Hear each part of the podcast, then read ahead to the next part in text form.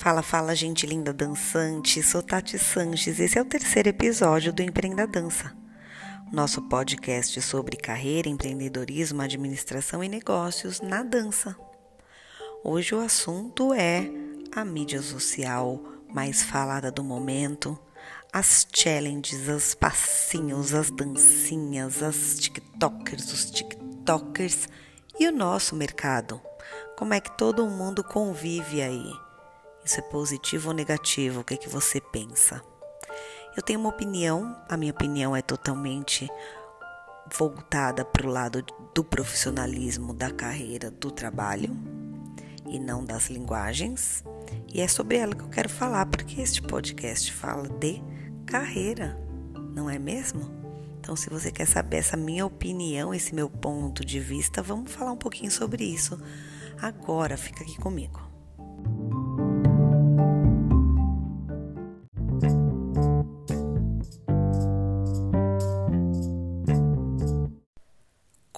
Concorrência. Não, você não mudou de podcast sem querer. A gente está no podcast sobre o TikTok mesmo. Vamos falar um pouquinho de concorrência antes da gente começar a falar especificamente de TikTok. Você sabia que em todos os mercados, em todos os tipos de negócio, existe concorrência, né? Você sabe. Então, normalmente existem alguns tipos de concorrência que a gente pode olhar. Existem as concorrências diretas, que são aquelas, aquelas empresas, aquelas, aqueles prestadores de serviços, aquelas pessoas que oferecem produtos muito, muito parecidos, não iguais aos que a gente vende, tá? Então, uma empresa, é, vou dar um exemplo, uma farmácia vende o quê? Remédios, shampoo, coisas para para estética, essas coisas. Se abre uma outra farmácia na esquina, ela é uma concorrente direta. Ela vende o mesmo tipo de produto, tá na esquina, ou seja, atende ao mesmo público, porque é um tipo de negócio regional, né? As pessoas não saem de um bairro para ir na farmácia do, do outro bairro, saem. A não ser que essa outra farmácia do outro bairro tenha o quê? Um diferencial, alguma coisa a mais, que vale a pena a pessoa se deslocar, senão ela vai na farmácia da esquina dela. Então, pronto, são concorrentes diretos. Aí a gente tem os concorrentes indiretos, que são aquelas pessoas, prestadores de serviço ou empresas que oferecem algum produto que não seja igual ao nosso, mas que de certa maneira roubam a atenção, o dinheiro, o poder de compra do nosso público, do mesmo público. Tem um produto semelhante ou que ocupe ou que ocupe na vida das pessoas um espaço semelhante ao que o nosso ocupa. Dentro desses tipos de concorrência, a gente tem concorrências que são aspiracionais, são concorrências que têm uma condição de oferecer um produto ainda melhor que o nosso, ou uma concorrência que traz uma ideia melhor que a nossa, ou uma concorrência até que tem um tamanho de investimento no produto muito maior que o nosso. Então que a gente olha e fala, putz, se eu tivesse grana eu teria feito assim. Ou nossa, que boa ideia que esse concorrente teve, eu não tive. Então eu olho, entendo que é um concorrente, mas eu consigo ver nele pontos onde eu quero chegar, onde eu gostaria de chegar e me inspirar nele. Existem concorrências desleais, concorrências que vão na tua esquina, oferecem um produto semelhante ao teu, mas ele é de pior qualidade. Ele não tem todas as características que dão valor ao teu produto. Mas ele se instala ali. Você tem que olhar para ele e você precisa tomar decisões e agir em relação ao impacto desse concorrente ter se instalado ali.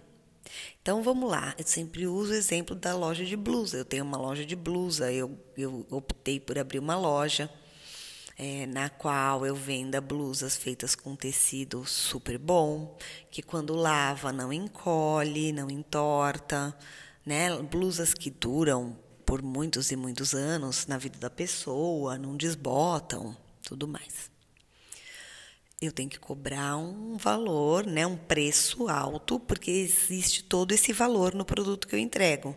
Uma blusa que não se não não estraga rápido, né? Então, quem compra de mim provavelmente compra porque está interessado na blusa que não estraga rápido. Mas é uma loja de blusa. Aí na minha esquina chega uma loja nova, bota lá uma placa, blusas a 10 reais. Enquanto eu vendo uma blusa, sei lá, a 60, vai. Tá? É uma loja de blusa. A minha loja do quê? Blusa. A de lá vende blusa 10 reais e a minha vende o quê? Blusa a quanto? 60 reais. E, oi? Então as pessoas vão comprar de 10 reais. Mas a pessoa que vende blusa 10 reais veio na minha esquina, uma sacanagem, né? Vendendo uma blusa que quando lava encolhe, entorta, desbota, usou duas vezes, tem que jogar fora, transformar a blusa em pano de chão. E eu faço o quê? Sento e choro? O que, que o dono de loja pensa quando isso acontece? Isso é previsto.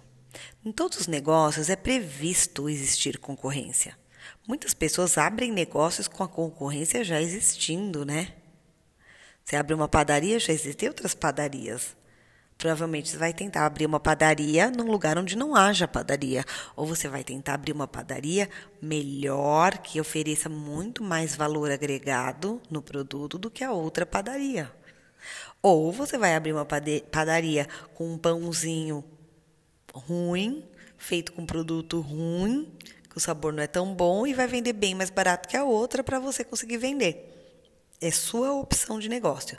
Por que, que titia Tati está falando tudo isso? Porque, meus amores, o TikTok é uma concorrência. É uma concorrência indireta, não é direta. E eu acho que o susto das pessoas que da dança que em algum momento resolveram achar que isso era uma ameaça veio no sentido de que elas entenderam que o TikTok era uma concorrência direta. Mas o TikTok, ele é a blusinha de 10 reais, meus amores. Ele é a blusinha de 10 reais. Quando você dá uma aula você que dá aula, que está preocupado se vai perder o pessoal, o público para o TikTok. Quando você dá aula, se você olhar tudo que você entrega na tua aula, se você olhar a transformação que a pessoa tem ao passar por uma aula sua, uma, hein? Não estou falando fazer várias, uma, hein? Mas daí você pensar em várias aulas, então que transformação essa pessoa tem. Se você pensar tudo que você entrega quando você dá uma aula, vai ser uma lista ou vai ser um item que vai ser assim, sequência de passos? Conta para mim. Se você só consegue entregar uma sequência de passos que dá para filmar e postar depois, tal qual um challenge de TikTok, você pode se preocupar um pouco, né? Porque você vai tentar olhar para o concorrente TikTok e tentar se posicionar de forma a se destacar e não vai conseguir, porque dá igual, só que no TikTok tá de graça e tem um monte. Mas você já parou para pensar que você tem diferenciais? Você já parou de pens para pensar se você é uma blusinha de 10 reais ou de 60? É aí que eu te convido a pensar. Tia Tati está aqui no Empreender a Dança falando de empreendedorismo, não é? Então eu estou aqui para falar que eu penso que o que o TikTok está cutucando as pessoas, isso já acontecia. É a mesma coisa que uma escola de dança se instalar perto da tua, que um outro professor na, aparecer na sua cidade. É a mesma coisa. É concorrência. Não, mas não é a mesma coisa. Está na rede social. Todo mundo está fazendo e achando que pode fazer. E você nunca percebeu que tem gente dando aula de dança achando que pode dar e sem condições de dar? Isso sempre aconteceu. Mas talvez você não tenha olhado para fora. Eu olho porque eu estudo a carreira, eu estudo mercado, né, gente? Então eu olho para fora. Então, eu já sempre vi que isso existia. O concorrente que entrega um produto rápido de fast food da dança, de graça ou por muito pouco dinheiro e tenta roubar um público do outro, ele sempre existiu em outros formatos, pessoal, vestido de outras roupas, figurinos e fantasias. Só que o concorrente TikTok veio com tudo e você vê porque ele está dentro do aparelho para o qual você mais olha, que é o seu celular. Para olhar mercado, olhar para fora, a gente precisa ser chamado para isso, achar que é importante olhar para fora, olhar mercado. Precisa você ouvir eu falar disso aqui, você precisa estar interessado nisso. Agora, para você ver o TikTok, ele está na sua cara. E aí basta um amigo ir lá e fazer um post falando que é um absurdo a menina ensinar dancinha, para você também achar. Só que você não parou para pensar que na tua cidade, no teu bairro, tá cheio de gente dando aula da linguagem que você dá, que também não ensina tudo que tem que ensinar, que também fala um monte de bobagem. E é a mesma coisa. É a concorrência que aparece com um produto muito pior que o teu, chamando atenção de alguma forma que as pessoas compram. Pode ser pelo dinheiro, pode ser pela visibilidade numa rede social. É tudo igual. Então, a minha opinião aqui num podcast que te chama a olhar para a tua carreira, a minha visão é que o TikTok é um concorrente. Ele está aí ele está te chamando a olhar para o que você faz, a sua dança, que você diz que estudou e que você defende, como um negócio. Porque se você quer reivindicar que as pessoas olhem para você e te deem respeito, credibilidade, você está falando de trabalho, né? Provavelmente.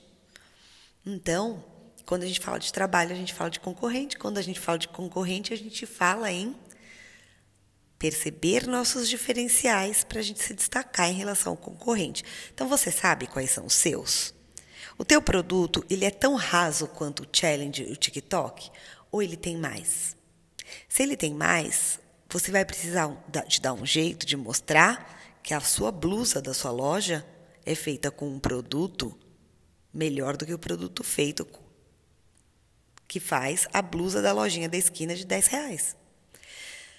Enquanto você não perceber ou não mostrar que a blusa da sua loja tem um tecido melhor, um tecido caro, um tecido que foi você teve que buscar lá não sei aonde para fazer a blusa e que portanto essa blusa custa mais, mas existe um propósito, o propósito é que as pessoas que compram possam ter essa blusa por muitos anos que essa blusa não vai estragar rápido, que quando lavar na máquina ela vai continuar do jeitinho que ela estava antes.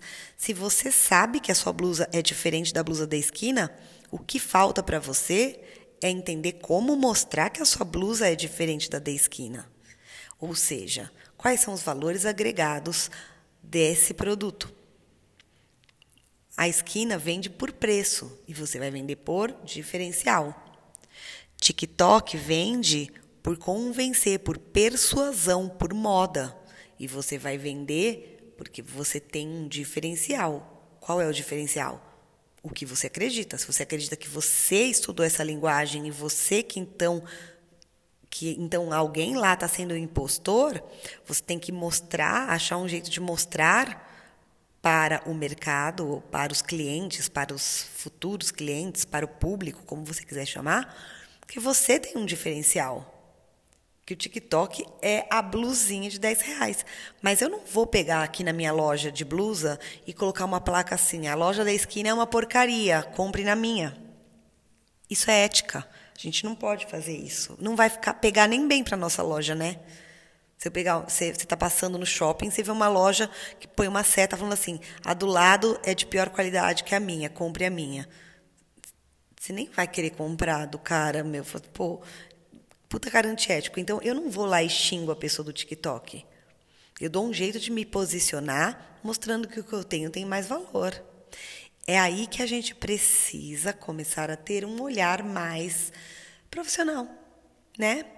Os concorrentes vão aparecer, eles vão aparecer na tua rua, eles vão aparecer na tua rede social, eles vão aparecer na outra rede social, mas isso sempre vai acontecer. E a gente precisa aprender, então, como se posicionar perceber se o que a gente tem, o produto que a gente tem, tem mais valor e como mostrar, sem ser antiético com o outro. Ficou aqui então o meu ponto de vista de carreira, de trabalho, de empreendedorismo, de negócios, não de linguagem, tá? Quanto à linguagem, cada um vai defender a linguagem, o que aprendeu, o que sabe do seu jeito, mas eu gostaria de chamar vocês para olhar fora da bolha TikTok está chamando você a olhar fora da bolha. TikTok está chamando você a pensar assim: nossa, aquelas meninas todas daquele colégio agora olham o challenge do TikTok e nunca vieram na minha aula. Isto é uma ameaça. Por que, que nunca foram na tua aula? Por que, que no TikTok elas começaram a querer dançar e nunca quiseram dançar antes? Dá um jeito de aprender com isso. Tem alguma coisa no TikTok que faz elas quererem dançar. Você não precisa dar aula de dança do TikTok. Você precisa entender o que daquilo está persuadindo as jovens e o que daquilo é frágil e o que falta naquilo. Aí você junta essa receita. Pega o que falta, o que é frágil naquilo e oferece. Provavelmente você já tem, se você não tem, ferrou. Mas provavelmente você já tem. Então, como é que você pega essas meninas que querem se mover porque estão vendo TikTok, mostra para elas que tem mais, tem muito mais do que TikTok. E você é quem pode oferecer. Aí é um trabalho, aí é um trabalho a ser feito. Tá bom? Então, para deixar vocês aí com esse pensamento da Tia Tati aqui no Empreenda Dança. Estou sempre disponível através de directs no Instagram. Vamos bater papo, vamos conversar. Vejo vocês no próximo episódio. Um beijo.